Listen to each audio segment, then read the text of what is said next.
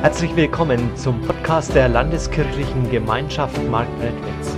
Ich wünsche dir in den nächsten Minuten inspirierende Antworten auf deine Fragen und eine spannende Begegnung mit Gott.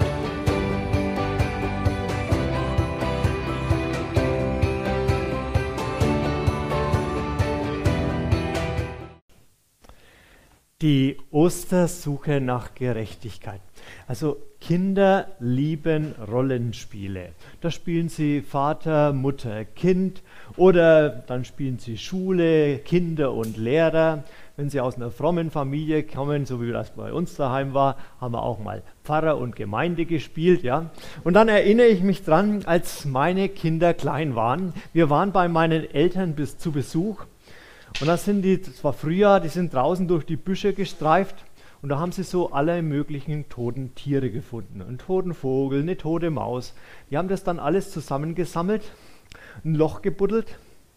Und dann, dann haben sie sich doch nicht getraut. Dann kamen sie an. Papa, kannst du mit uns die Tiere beerdigen? Der Rest der Familie war drin an den Fenster geklebt, ja. Haben geschaut, wie macht er das jetzt, ja. Tiere beerdigen. Aber man muss Kinder ernst nehmen. Ich bin rausgegangen mit ihnen, haben Gebet gesprochen, haben die Tiere beerdigt, die da in das Loch getan. Und ich muss euch sagen, wenn du dann dort stehst, ja, und die Kinder mit tief trauriger Miene dort stehen und sehr ernst, ja, da musst du alles zusammennehmen, ja, um ernst zu bleiben, ja. Wir haben die Tiere beerdigt, aber so machen das ja Kinder. Kinder verarbeiten Sachen dadurch, dass sie da ein Rollenspiel draus machen, und so lernen die das. Und vielleicht ging es dir da manchmal auch so, vielleicht in deiner Jugend oder jetzt schon so, dass du überlegt hast, wie ist das eigentlich, wenn da einer so vorne steht, ja? So ein Prediger oder ein Pfarrer auf der Kanzel oder auf der Bühne und dann predigt. Also die Gedanken habe ich mir schon manchmal gemacht, wie ist das eigentlich, ja? In meiner Jugend habe ich mir gesagt, niemals im Leben, ja, würde ich sowas machen, ja. Ähm, jetzt mache ich das fast jeden Sonntag und jetzt weiß ich ganz genau, wie das ist, vor Menschen zu stehen und zu ihnen zu reden. Und weißt du, manchmal, manchmal habe ich so das Gefühl, ich stehe hier wie auf so einem kleinen Hügel und dann gucke ich so über meine Schäfchen drüber hinüber. Und das sind Schafe, die Hunger haben, die gerne etwas zu essen wollen. Und dann freue ich mich, wenn sie das Wort Gottes aufsaugen und immer mehr und immer mehr davon hören wollen, es aufnehmen. Oder manchmal, manchmal habe ich auch so eher das Gefühl, das ist so wie im Theater. Das Publikum sitzt in den Reihen und sie sind gespannt, wie wird er denn heute performen? Wie macht er das heute? Wie gibt er sich heute? Ja? Und sie wollen unterhalten werden. Und wieder einmal, nicht ganz so häufig, ja. Da ist es eher so wie das jüngste Gericht. Da sitzen die Leute drin, den Kopf gesenkt, eine tief ernste Miene drauf, weil sie jetzt erwarten, dass sie eine halbe Stunde lang ihre Sünden um die Ohren geschlagen bekommen. Und ganz ehrlich, heute, heute möchte ich eigentlich in glückliche Gesichter schauen, in fröhliche Gesichter. Denn das, worum es heute geht, den Bibeltext, den wir anschauen, da geht es um Glück, um Fröhlichkeit, die Jesus in unser Leben hineinbringen möchte.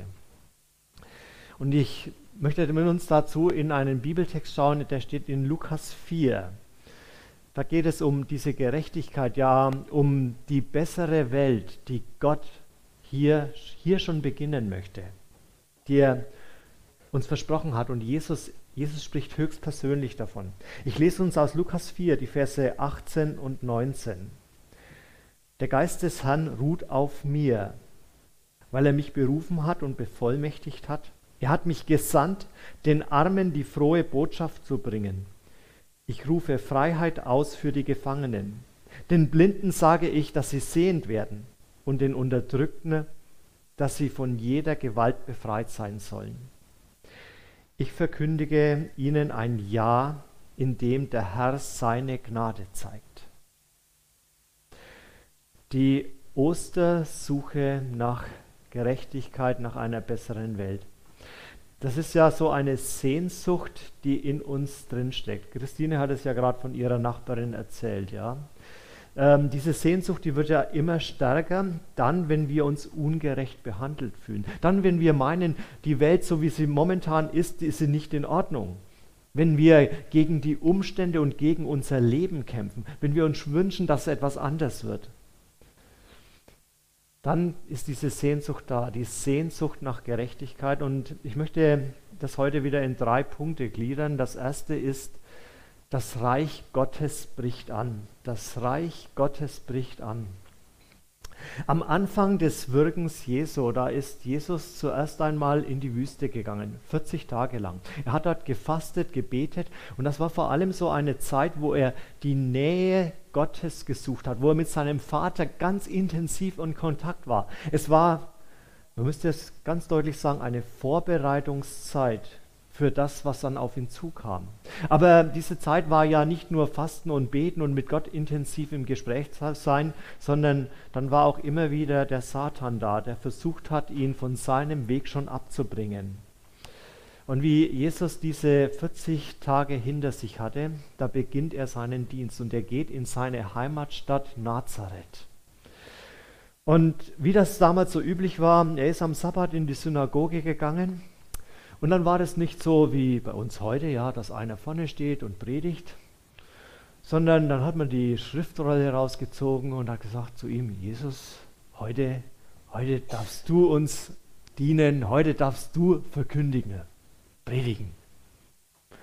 Also ich bin mir ganz sicher, wenn wir solche Dinge heute wieder einführen würden ne, und ich jetzt eine Bibel nehmen würde, einen von euch aussuchen würde und sagen, heute bist du dran Nächste Woche wäre wahrscheinlich hier drin ziemlich leer und ihr werdet alle im Livestream, ja, weil da kann euch das nichts passieren, ja.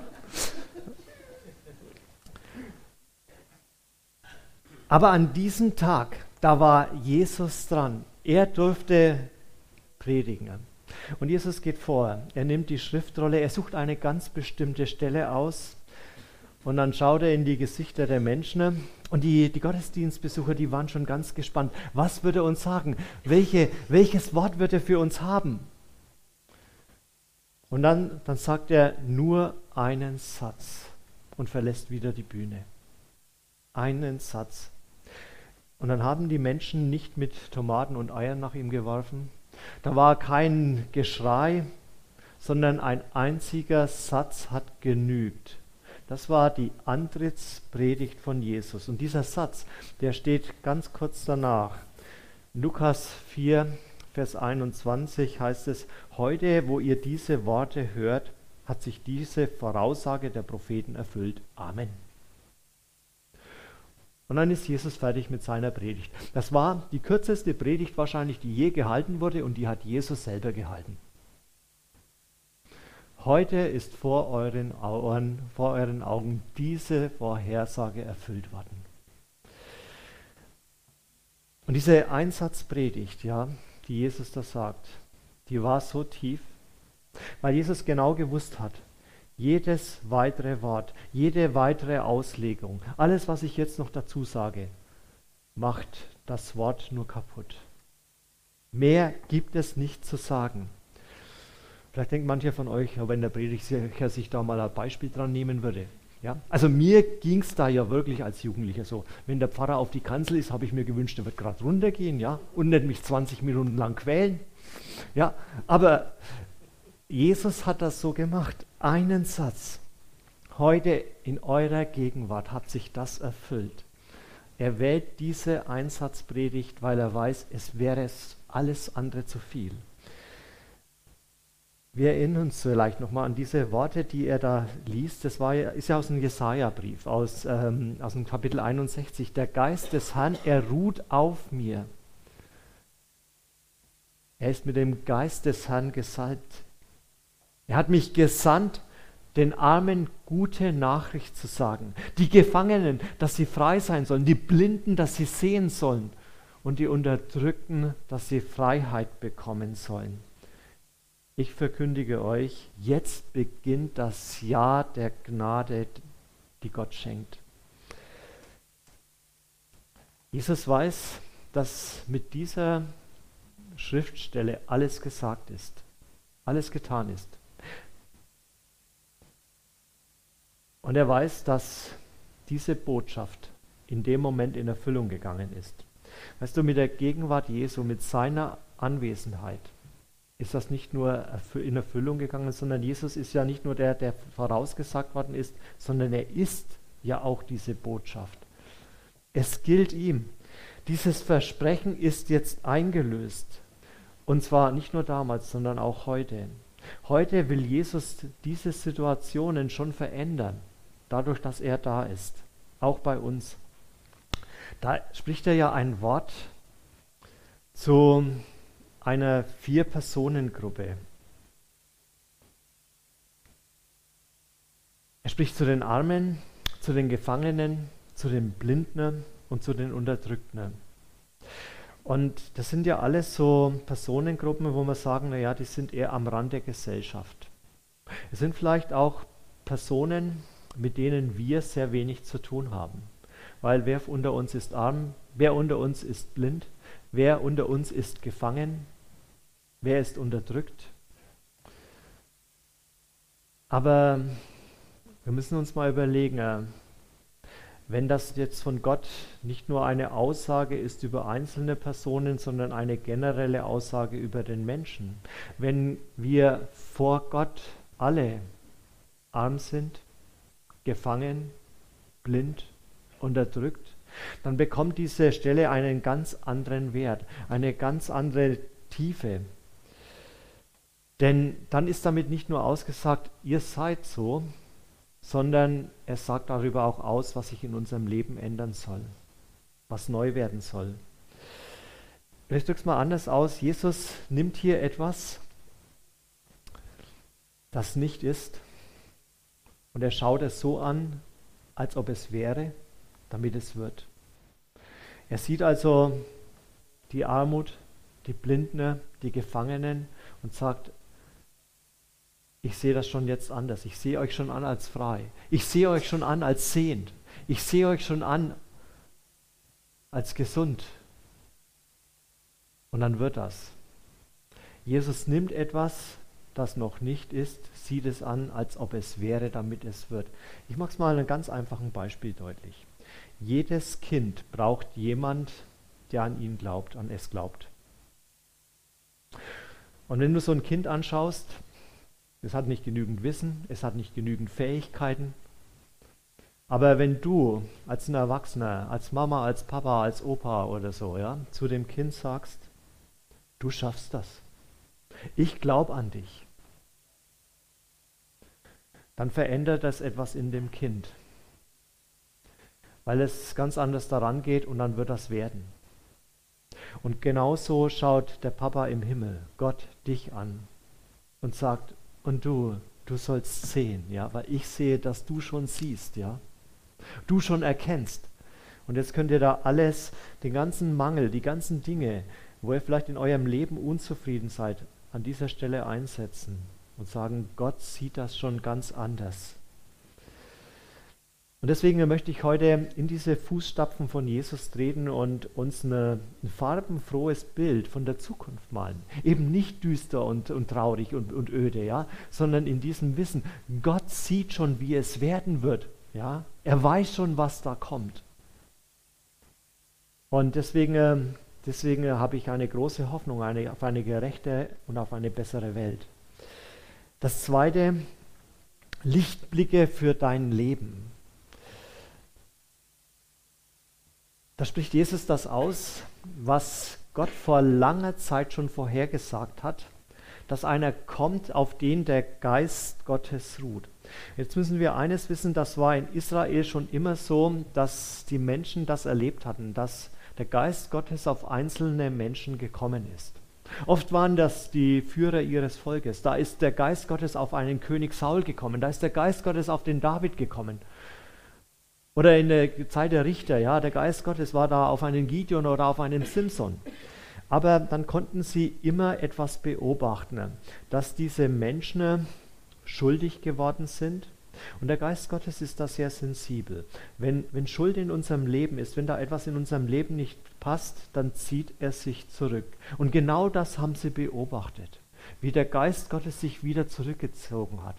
Und jetzt hat der Prophet Jesaja vorausgesagt, da kommt einer, auf dem bleibt der Geist Gottes dauerhaft. Der zieht sich nicht mehr zurück. Und wenn der da ist, schreibt der Prophet Jesaja dann, dann wird das begleitet von Zeichen. Von Zeichen, die genau an diesen vier Personengruppen passieren. Und ich will das uns ein bisschen näher noch ausführen, damit wir das besser verstehen. Da heißt, der Geist des Herrn ruht auf mir. Er hat mich gesandt, den Armen die gute Nachricht zu verkünden. Also was mich bei dieser Aussage bewegt, ist ja die Frage, was ist denn das Gute an dieser guten Nachricht?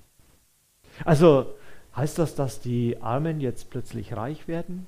Oder heißt das, dass sie ihre Armut besser ertragen können? Oder dass sie, obwohl es ihnen so miserabel geht, immer noch ein Lächeln auf dem Gesicht haben? Ja, was ist denn das Gute, das die Armen bekommen? Die Armut, von der Jesus hier spricht, ist ja nicht nur der Mangel an Besitz, dass man nichts oder wenig hat. Jesus spricht ja hier eigentlich auch von den Besitzlosen, von den völlig Besitzlosen, von den Bettelarmen. Und zu diesen Bettelarmen, da hat er mal gesagt, glücklich seid ihr, denn euch gehört das Reich Gottes. In der Bergpredigt. Oder Feldrede, wie es im, im Lukas-Evangelium heißt, Lukas 6, ja. Euch gehört das Reich Gottes. Ihr gehört zu Gott, heißt das. Also will man bei so einer Zusage nicht eigentlich selber arm sein? Weil zu Gott gehören, ja, diese wunderbare Aussage, das, möchte ich doch. Aber diese Armut, von der Jesus da redet, die hat für mich drei Dimensionen. Die kann man nochmal anders betrachten. Das erste ist geistliche Armut. Also, dass du die Einsicht bekommst, ich habe vor Gott nichts vorzuweisen. Meine Hände, die sind leer. Ich habe nichts, wo ich sagen kann, Herr, schau mal auf meine Leistung, sondern ich bin auf sein Erbarmen, auf seine Gnade angewiesen. Nur er er kann mir wirklich Befreiung schenken, Gnade schenken. Diese Einsicht, dass ich geistlich arm bin, die lässt mich zu Gottes Reich dazugehören. Und zum anderen denke ich an so eine demütige Armut. Wenn uns Gott da auffordert, arm zu werden, arm an Stolz, arm an Überheblichkeit, arm an Lüge, arm an Streit, arm an Jähzorn, dann bedeutet das, dass wir uns selber eingestehen müssen, ja, ich bin reich an Sünde und ich möchte einer sein, der arm an Sünde ist. Und dort, wo wir arm werden, arm an diesen Mängeln, da dürfen wir wissen, ja, wir gehören zu seinem Reich.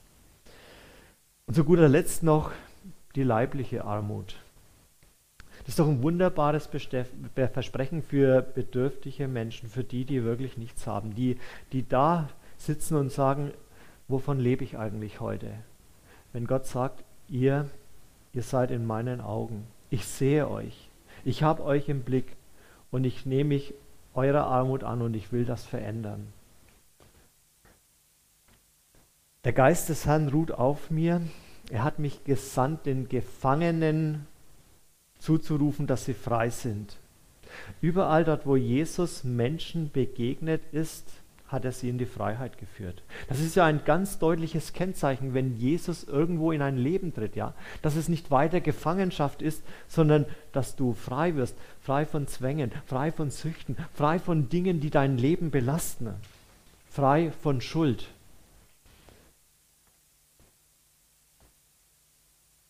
Und da bietet uns Jesus das an, geht mit mir auf diesen Weg. Geht mir, mir auf diesen Weg, der vielleicht durch eure Wüste im Leben führt und ich möchte euch in die Freiheit führen. Ich möchte euch halt den Weg aus den Gefängnissen, aus den Kerkern eures Lebens zeigen. Ja, worin sind wir denn gefangen? Was sind denn so die Kerker, in denen wir drinstecken? Da sagen vielleicht manche, ich bin Gefangener meiner selbst. Also da ist einer vielleicht gefangen in einem Körper, der ihm überhaupt nicht gefällt. Er sagt, ach Gott, warum hast du mich denn so gemacht, ja? Wo Minderwertigkeit da ist und Selbstablehnung, da sehnt man sich nach Annahme. Und dann ist dieser Weg, den man selber gehen will, aus dieser Misere heraus, eigentlich das, dass man sagt, ja, ich möchte angenommen sein von anderen. Das ist der Weg der Freiheit für so jemand. Oder andere reden vom Gefängnis ihrer Zeit, dass wir gefangen sind in unserem Zeitgeist. Ja, du musst bestimmte Dinge machen, wenn du dazugehören willst. Und dann baut das Druck auf, ja. Und dann, dann leiden viele Menschen unter diesem Druck und sagen, ich möchte doch ganz anders leben eigentlich, aber ich muss doch so, weil sonst reden sie und sonst denken sie. Ich will doch dazugehören. Und dann ist die Dazugehörigkeit der Weg in ihre Freiheit. Und wieder andere, die reden vom Gefängnis ihres Glaubens. Denn das musst du mal ganz ehrlich und nüchtern betrachten. In unserem Glauben, da werden ja oft unausgesprochene Regeln aufgestellt. Wer bei uns dazugehört, der glaubt so. Wir machen das so. Wenn, meine, wenn einer ein richtiger Christ ist, dann, ja. Und das sind so unausgesprochene Vorschriften. Und wie viele Menschen haben dadurch Missbrauch erlebt, sind an ihre Grenzen gestoßen oder haben es satt, diese leeren Versprechungen zu hören. Und sie suchen eigentlich nach Beständigkeit und Halt. Und ihr Weg aus dieser Gefangenschaft ist Halt zu finden. Aber was wäre, wenn das alles in einer Person drinsteckt? Wenn Jesus nämlich der ist, der dir Annahme gibt, der dir Zugehörigkeit gibt und der dir Halt gibt? Was wäre, wenn Jesus dann der Weg zur Freiheit wäre? Denn genau, genau das gilt es für uns zu verkündigen. Denn das ist Jesus. Das wäre er nicht nur, sondern das ist er. Das ist heute schon möglich, dass du Freiheit bekommst, dadurch, dass du sagst, ja, Jesus, ich bin bei dir angenommen. Ich gehöre zu dir und ich habe dort, wo es mir den Boden unter den Füßen wegreißt, immer noch Halt bei dir.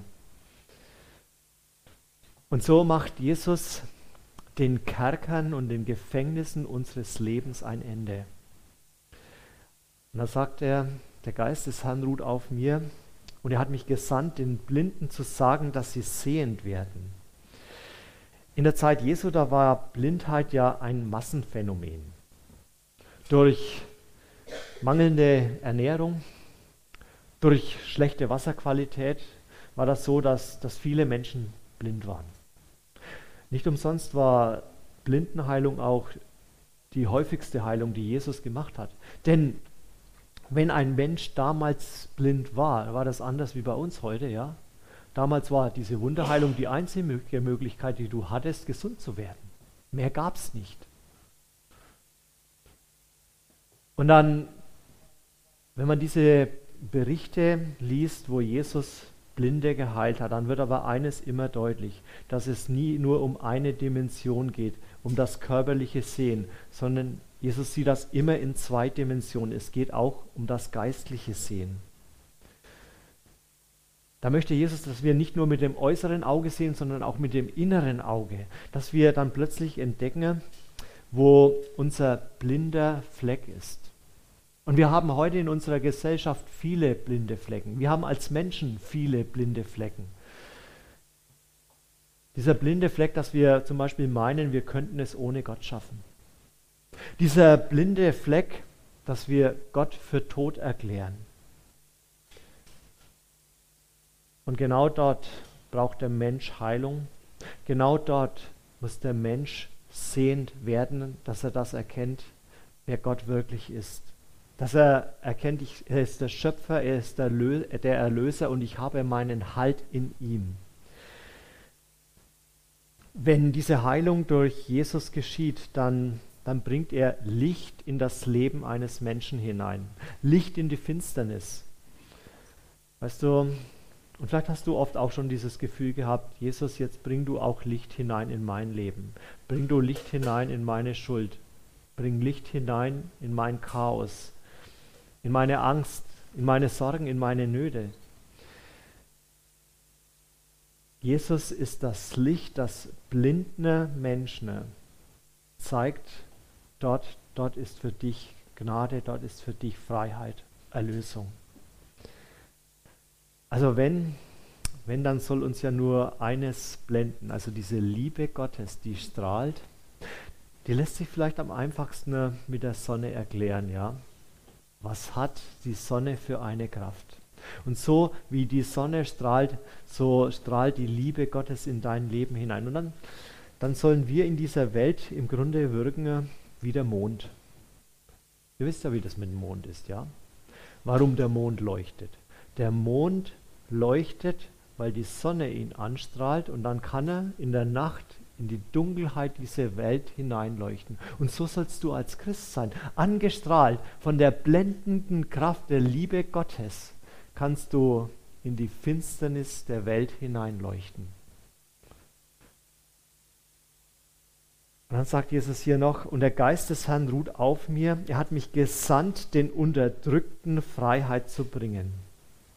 Jetzt wird manche vielleicht sagen, halt, das mit der Freiheit hatten wir doch gerade schon bei den Gefangenen. Und hier muss man feststellen, da trickst Jesus ein kleines bisschen. Wenn man nämlich nachschlägt, Jesaja 61, die Schriftstelle, die er vorgelesen hat, da steht gar nichts von den Unterdrückten.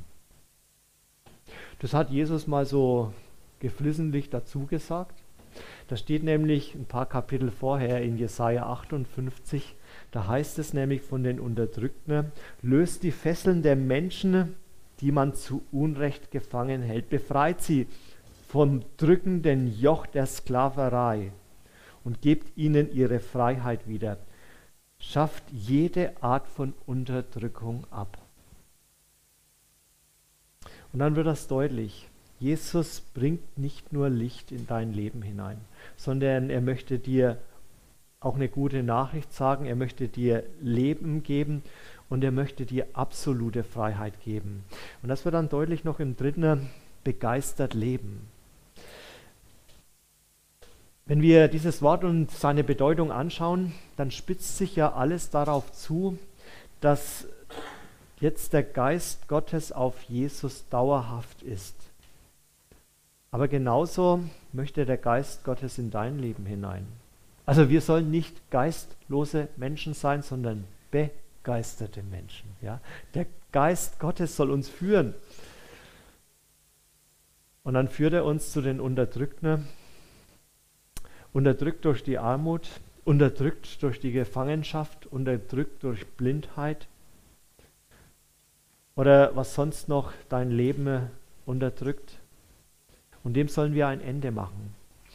Wenn man das genau anschaut, dann ist Unterdrückung hier ja eigentlich keine extra Personengruppe der vier, sondern die Zusammenfassung von allen. Ja? Alles, was unser Leben schwer macht, ob das Krankheit ist, ob das Armut ist oder sonst was, das ist Unterdrückung. Und Jesus sagt, und jetzt, wenn der Geist Gottes da ist, dann soll sich das bei dir ändern und du sollst anderen dabei helfen, dass sie aus dieser Unterdrückung herauskommen. Martin Luther King hat eine der bedeutendsten Reden dieser Welt gehalten.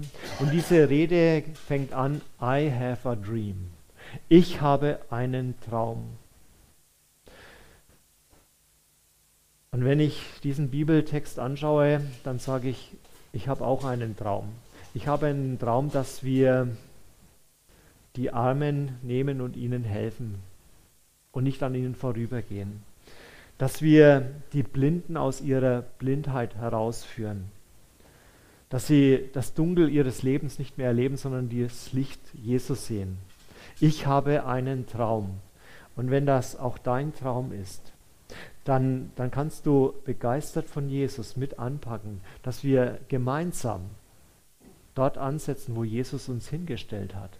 Uns umschauen, wie schaut das denn in unserer Umgebung aus? Wo sind denn dort die Menschen, die Hilfe brauchen? Wo sind denn die, die Jesus nicht kennen und im Dunkeln tappen?